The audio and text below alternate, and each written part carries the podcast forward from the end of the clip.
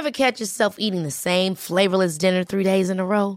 Dreaming of something better? Well, HelloFresh is your guilt-free dream come true, baby. It's me, Kiki Palmer.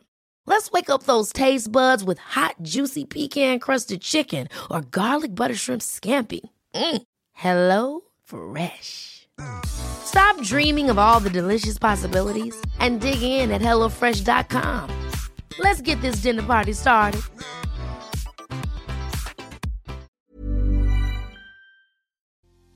Yo no cometí ninguna infidelidad, pero mi pareja asegura, piensa, señala que sí fue así.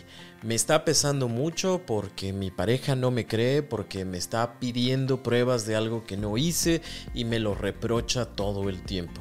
¿Qué puedo hacer ante este tipo de acusaciones? ¿Cómo puedo ayudar a mi pareja que se dé cuenta de que verdaderamente esto es algo que no pasó?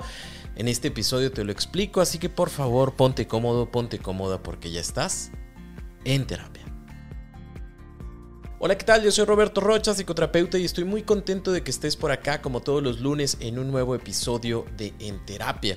Antes de iniciar, te invito a que me sigas en mis redes sociales, Roberto Rocha en cualquiera de ellas, Facebook, TikTok, Instagram, YouTube. Me va a dar mucho gusto el que podamos vernos, leernos o escucharnos por otras redes y poder seguir apoyándote en tu crecimiento personal. Hoy vamos a hablar acerca de aquellas acusaciones de infidelidad que mi pareja hace a lo mejor hay personas que no se dan cuenta, pero esto puede ser muy común. Y quiero darte cinco ejemplos diferentes para que veas que estas acusaciones sí existen y probablemente estén en tu relación. A lo mejor no las tengas tan identificadas, pero esto te va a ayudar muchísimo.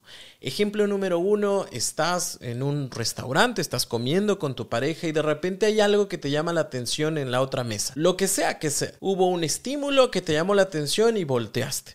Después de voltear, regresas de nuevo con tu pareja y es como, ¿qué? ¿Se te perdió algo? ¿Le estás coqueteando a alguien? ¿Cuál de todos esos, cuál de todas esas te gustó? Dime, dime de una vez, pues párate para que te vayas mejor a aquella mesa. Ejemplo 2, tienes una relación amistosa y laboral con una o varias personas del trabajo y cuando recibes un mensaje, cuando sales tarde, cuando hay alguna actividad extra laboral, alguna fiesta, algún cumpleaños, una cena, de seguro te fuiste y te besuqueaste con esa persona, te acostaste con esa persona, me estás engañando, has de borrar todos los mensajes que tienen entre ustedes porque a mí me estás poniendo los cuernos con esa persona. Ejemplo número 3, mi pareja asegura que no existe la amistad honesta, verdadera, entre un hombre y una mujer. Y que todos mis amigos o mis amigas o quieren conmigo o algo ya pasó entre nosotros. ¿Por qué? Porque no es posible que sean tan amistosos y que se vean y, que no se deseen. O sea, o si no ha pasado, en algún momento va a pasar. Si no han estado en una cama, yo te aseguro que van a estar porque mira cómo te ve, porque mira cómo te busca, porque mira cómo le sonríes, porque fueron a la fiesta y bailaron y de seguro algo pasó entre ustedes. Ejemplo número 4. Mi pareja piensa que mi amabilidad es igual a coqueteo o que le estoy diciendo a las personas que estoy disponible para un tema físico o un tema sexual o un tema emocional porque van a creer o pensar que mi amabilidad es igual a quiero estar contigo y yo no debería de ayudarle a nadie con su tarea ni con su trabajo ni a nadie tendría que darle la atención que única y exclusivamente tendrían que ser para mi pareja. Y ejemplo número 5, cada que mi pareja me envía un mensaje o me hace una llamada y yo no la respondo en tres segundos, piensa que estoy hablando con alguien más, que me estoy besuqueando con alguien más, que me estoy acostando con alguien más, porque si no, ¿cómo se explica que no tuviese ni cinco segundos para contestar el mensaje, que no tuviera la oportunidad de regresarle la llamada, que no tuviera yo ni siquiera la decencia de no dejarlo en visto, porque según tú dices que estás en el trabajo, pero para mí tú estás con alguien más. Muy probablemente has estado en alguna de estas situaciones y comúnmente generamos tres grandes errores. Error número uno es entrar en el juego de el acusado y el defensor. Me defiendo porque yo no hice lo que mi pareja dice que estoy haciendo, ni soy lo que mi pareja dice que soy, pero al hacerlo, obviamente voy dando información para asegurarte, para comprobarte que nada pasa con mis amigos, para comprobarte que nada pasa con ese compañero o compañera del trabajo, para asegurarte y para que sepas que si no te contesté es porque estaba ocupado con mi jefe hablando de tal tema y demás. El asunto aquí está en que en este juego donde hay alguien que acusa y hay alguien que se defiende, por lo general el que acusa, la que acusa, no está escuchando a la otra persona, solo quiere que su información, que su idea se corrobore, se compruebe. Entonces, el tema es que como tú estás dando mucha información, esa información va a ser tomada, analizada, guardada, casi casi escrita, para que cuando te equivoques, entre comillas, porque en algún momento la persona dirá, sí, pero tú dijiste que entrabas a las 6 de la tarde y ahorita me estabas diciendo que eran las 6.15 y todavía no salías. Entonces tu hora de salida no es a las 6, es a las 6.15. ¿Y por qué tendrías que estar contestando un mensaje si ya saliste del trabajo? Porque se supone que a ti no te gusta el trabajo. Tú dijiste muchas veces que a ti no te gusta y ahora resulta que les trabajas gratis. Ahora resulta que ese amigo tuyo que muchas veces dijo que le fue infiel a su pareja,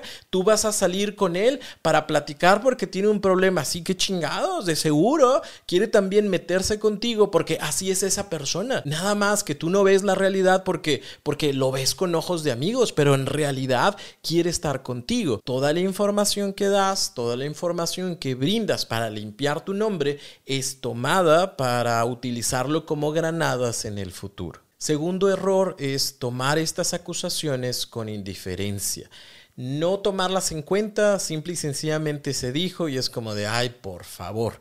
Y ahí queda. El asunto es que como la otra persona sí está muy segura de que sucedió y de que está pasando, cuando tú dejas estos silencios, cuando no abordas el tema, la otra persona lo traduce por su gusto en sí sucedió, porque si no sucediera, entonces me diría algo, entonces se defendería. Y quiero con esto que veas cómo la verdad llega un momento en donde si hablas o no hablas, si te defiendes o te quedas en silencio, la otra persona está asegurando o buscando comprobar aquello que ya está pensando. Y el tercer grave error que podemos llegar a cometer es aceptar la acusación con tal de que esto pare. Para algunas personas no es un tema de una única ocasión, una malinterpretación, es un tema constante todos los días están luchando para que su pareja eh, acepte o se dé cuenta de que no es esa persona infiel, de que no se está acostando con tal, de que no está teniendo una intención con su compañero, compañera de trabajo, que su amigo, su amiga, pues sí le dio un ride a su casa, pero no se la quiere cochar. Todo el tiempo está mostrando información tratando de que su pareja le crea. Y llega algún punto para algunas personas que es como si ya lo que tú digas, como tú digas, quieren dar conmigo, sí, sí quieren, este, nos besamos, sí, güey, nos besamos, lo que sea, pero es como ya para que pare. Y por algún momento, algunos segundos, la otra persona sí va a parar. ¿Por qué? Porque ya encontró ahora sí como la aceptación de que algo sí pasó.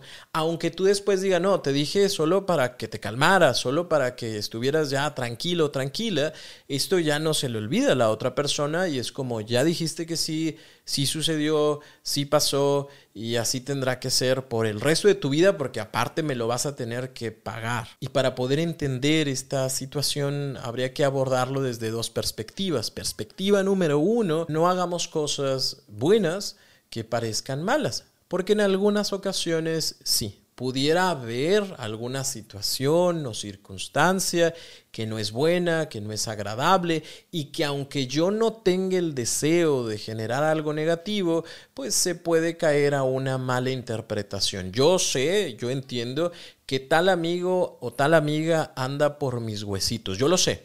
Y yo ya le dejé en claro que pues solo somos amigos, que yo tengo mi pareja, que yo amo a mi pareja y que nos vamos a seguir viendo como amigos. Yo ya le dije, sí, es cierto. Sin embargo, es muy probable que tu amigo o tu amiga esté interpretando como cada una de las nuevas acciones que hacen como una oportunidad. Me dijo que es cierto que vamos a ser amigos, pero me aceptó la ida al cine, pero me aceptó que fuéramos a cenar, le dije que tenía un problema y me escuchó con todo su corazón. Lloré porque mi mamá está muy enferma y me tendió su, su brazo y entonces me, me estuve ahí y me sentí bien.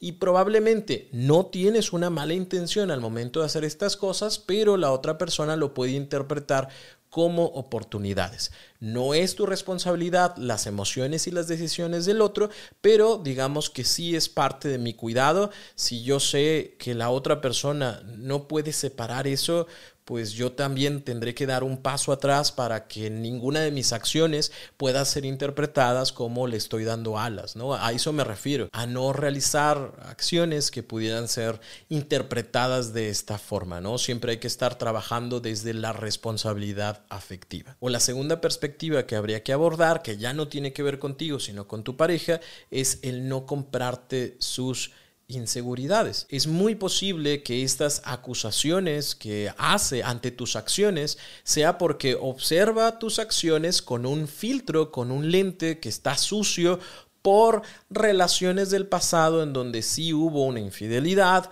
por una infidelidad que sí sucedió en la relación hace algunos meses, hace algunos años, por infidelidades que pudo haber vivido en su infancia, con sus padres, con sus cuidadores, en esta necesidad de atención que interpreta que sí se la pones a los demás, pero a mí no me la pones. Por ende, en estas acusaciones habría que ver que en muchos de los casos están cargadas de necesidad, de atención, de miedo, de inseguridad. ¿Por qué? Porque a veces las personas están tratando de protegerse de una inminente infidelidad que ellos piensan en su cabeza que va a suceder y que va a desbordar todo mi ser y que va a golpearme en todas y cada una de mis emociones, en mi estabilidad, en mi autoestima. Y entonces como tengo tanto miedo de que suceda, todo el tiempo estoy pensando que va a suceder y todo el tiempo me tengo que estar cuidando de esto. En algunos casos estoy tratando de obtener cariño, espacio, tiempo, atención, pero no lo sé pedir de otra forma, de una forma sana, de una forma socialmente aceptada y entonces lo que hago es utilizar los celos o las acusaciones para que te quedes conmigo, para que no observes a nadie más, para que nadie te parezca tan entretenido, tan entretenida, tan guapo, tan guapa como yo. Así que por eso, como no sé hablar de mis emociones y de mis necesidades y de que me gustaría que tuviéramos más tiempo, que hiciéramos más actividades, constantemente te acoso y te culpo y te acuso de situaciones que no están sucediendo. O en algunos otros casos, estas acusaciones de infidelidad infundadas están encubriendo una infidelidad en el presente o en el pasado. Es como yo fui o soy infiel.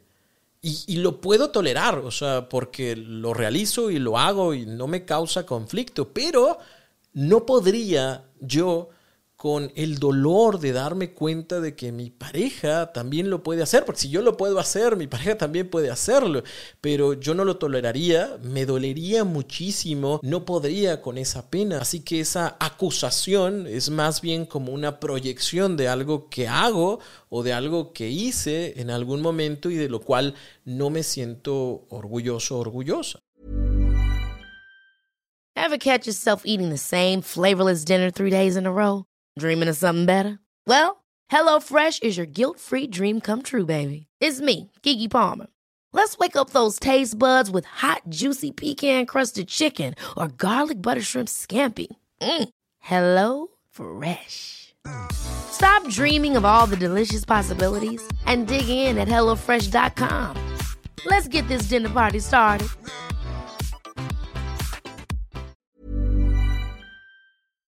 Por ende, si ya dijimos que no vamos a aceptar algo que no realizamos, si ya dijimos que tampoco es ponernos a la defensiva, ¿qué sí podemos hacer? Y te lo voy a compartir en cinco pasos tomando en consideración la perspectiva desde la que hablamos, ¿no? Es posible que haya una situación emocional que la otra persona no haya resuelto, no haya trabajado y por eso se está presentando de esta forma, de esta manera. Ojo, no estoy justificando la situación, pero sí estoy tratando de ayudarte a que lo entiendas si tú eres la persona que está acusando sin motivo, sin razón a tu pareja de infidelidades o a que lo entiendas si tú eres la persona que recibe este tipo de situaciones. El paso número uno va a ser hablar desde la tranquilidad, compartirle desde la tranquilidad que nada de lo que asegura o de lo que piensa ha sucedido. No voy a buscar defenderme y ofrecerte toda la gran cantidad de pruebas para que veas que no soy infiel. Solo voy a sentarme frente a ti en un espacio adecuado, en un momento que elijamos los dos para hablarlo. No después de que me estés acusando, sino es, quiero hablarlo contigo hoy en la noche, mañana, el sábado. Nos vamos a sentar, a los ojos te voy a ver y te voy a decir tranquilamente que nada de lo que estás pensando Nada de lo que estás asegurando ha sucedido realmente. Te lo digo desde la tranquilidad, desde la serenidad y quiero que lo sepas de mí. Paso número dos, exprésale cómo esas acusaciones que realiza te duelen y que deseas que estas paren. Ayúdale a la otra persona a saber que cuando te dice que de seguro te besaste, te revolcaste, te metiste en la cama de no sé quién, me duelen. Y me duelen precisamente porque provienen de una persona que amo y la persona que amo no confía en mí, no confía en mi palabra. Y cuando esto proviene de una de las personas más importantes en mi vida, de verdad me hacen sentir mal, me hacen sentir triste, me hacen sentirme inseguro o insegura dentro de la relación. Te lo digo porque quiero que sepas cómo esas palabras me hieren, cómo esas palabras me duelen, cómo esas palabras retumban en mí. No me gustan, no me agradan, no se siente bien, sobre todo porque provienen de ti. Paso número tres, sin amenazar, voy a hablarte de cómo esas acusaciones ponen en duda el poder continuar o no con la relación. ¿Por qué? Porque la confianza es uno de los pilares más importantes de todas las relaciones. Y si tú no confías en mí, si tú piensas que en cualquier momento, bajo cualquier circunstancia, con cualquier persona, con mis amistades, con mis compañeros de trabajo, yo voy a cometer una infidelidad, me da a pensar que no me conoces, que tal vez no conoces mis valores, que tal vez no estás viendo todo lo que hacemos, hemos hecho en la relación. Y si continúan, en algún momento yo tendré que tomar la decisión de no continuar, precisamente porque no se puede sostener una relación con alguien en quien no confías, pero tampoco se puede sostener una relación con alguien que no confía en mí. Paso número cuatro, invítale a hablar de sus emociones o de sus deseos en el momento en el que él genera estas acusaciones explícale un poquito de que a veces las personas hacemos cosas conscientes o inconscientes, decimos cosas de manera consciente o inconsciente y no nos damos cuenta de que a veces esas cosas que decimos no tienen mucho que ver con el presente, pero sí tienen mucho que ver con el pasado. Y no te estoy diciendo, pareja, que estás mal en todo, es, válido, o sea, cada uno de nosotros tiene una vida, tiene una historia, nos hemos equivocado, se han equivocado con nosotros, pero creo que nos serviría mucho que ante cualquier situación o ante cualquier duda, antes de soltar la acusación, que ya te dije que me duele y me duele muchísimo, pensaras de dónde proviene. Y a lo mejor tu pareja a partir de ese momento empieza a hacer conciencia y puede llegar a reflexionar y entender que a veces cuando no me contestas los mensajes, yo, yo me imagino cosas en mi cabeza y me las imagino de manera catastrófica, o sea, siempre pienso en algo muy malo que puedes estar con alguien más, que te gusta alguien más y la verdad es que me daría mucho miedo de que nuestra relación termine porque te amo mucho, porque me encanta estar contigo y yo sé, sé que no tengo la autoestima que me gustaría y a veces pienso que las demás personas son mejor y por eso cuando no me contestas pienso que estás hablando con alguien que te gusta más o que es más interesante o que es más inteligente o que es más atractivo, atractiva. Y eso es lo que me pasa. A veces siento celos por cómo te llevas con tus amigos, porque tus amigos sí están al pendiente de ti, porque tus amigos sí te buscan, porque sí se mandan memes. Yo, yo no tengo amigos o los amigos que tengo muy pocas veces hacemos ese tipo de cosas. Así que cuando tú pasas buenos momentos con tus amigos, no, no sé, o sea, siento, siento celos y no me da gusto decirlo, pero es como si yo quisiera estropear eso bueno que tienes porque yo no lo tengo. A veces quisiera que pasáramos más tiempo juntos. Y yo sé que tu trabajo te demanda muchísimo, pero es mi forma de rara de pedirte que pasemos más tiempo juntos diciéndote, sí, de seguro te estás acostando con tu jefe, con tu jefa, y por eso no vienes conmigo y por eso no estamos juntos.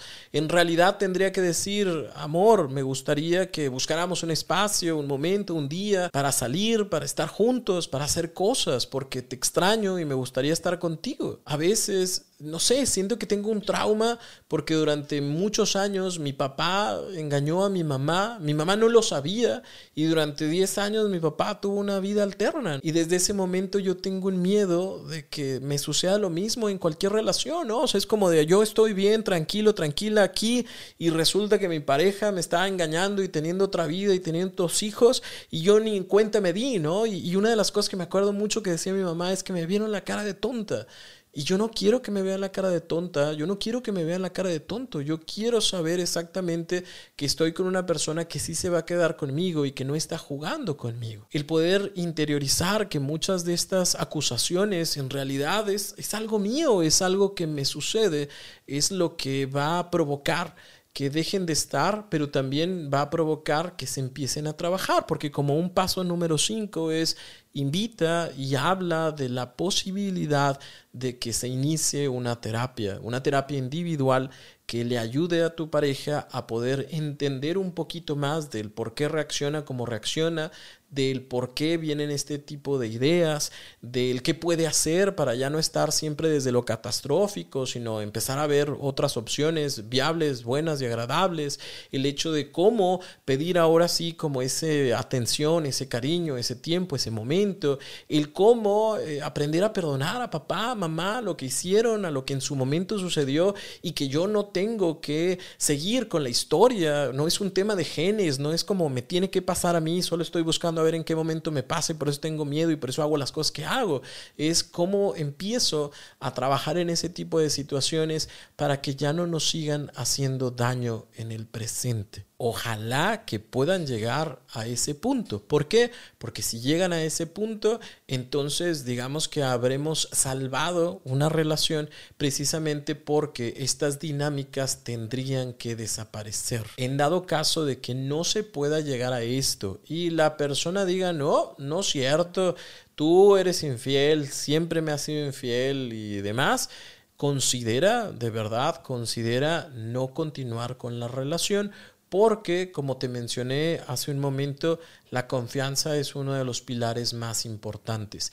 Y si la otra persona no es capaz de confiar en ti, constantemente habrá acusaciones, constantemente habrá sentimientos de culpa dentro de la relación, constantemente habrá miedo porque no vaya a ser que mi pareja piense mal de mí en esto, no vaya a ser que mi pareja piense que me estoy acostando ahora con tal porque le mencioné un nuevo nombre de alguien del trabajo, no vaya a ser que me llegue un mensaje ahorita, un mensaje que puede ser de cualquier cosa y piense que me estoy besuqueando con alguien más. Entonces, sí considera el hecho de de que si no hay una propuesta, de que si no hay un cambio, de que si no hay una mejora, no continuar con la relación, porque eso sería como mantener un tema en donde no te van a creer, pero también en donde vas a seguir sufriendo y mucho. Recuerda que siempre puedes iniciar un proceso terapéutico si esto resulta difícil para ti. En cualquier lugar en el que te encuentres hay un o una profesional de la salud mental que te pueden acompañar.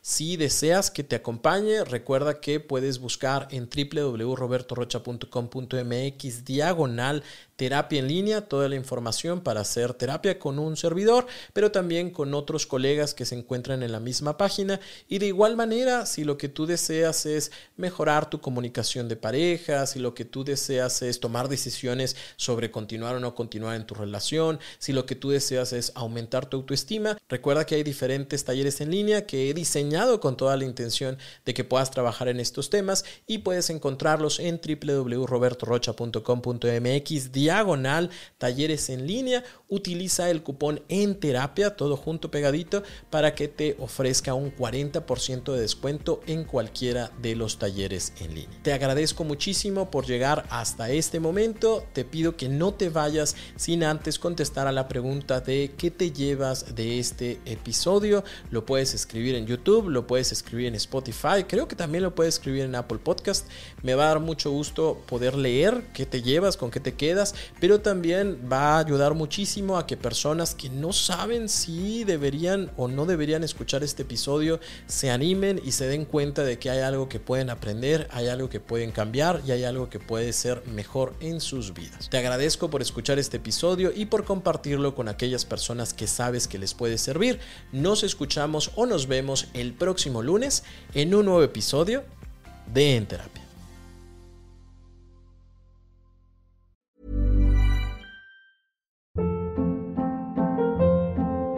Hold up. What was that? Boring. No flavor. That was as bad as those leftovers you ate all week. Kiki Palmer here, and it's time to say hello to something fresh and guilt-free. Hello Fresh. Jazz up dinner with pecan-crusted chicken or garlic butter shrimp scampi. Now that's music to my mouth. Hello Fresh. Let's get this dinner party started. Discover all the delicious possibilities at hellofresh.com.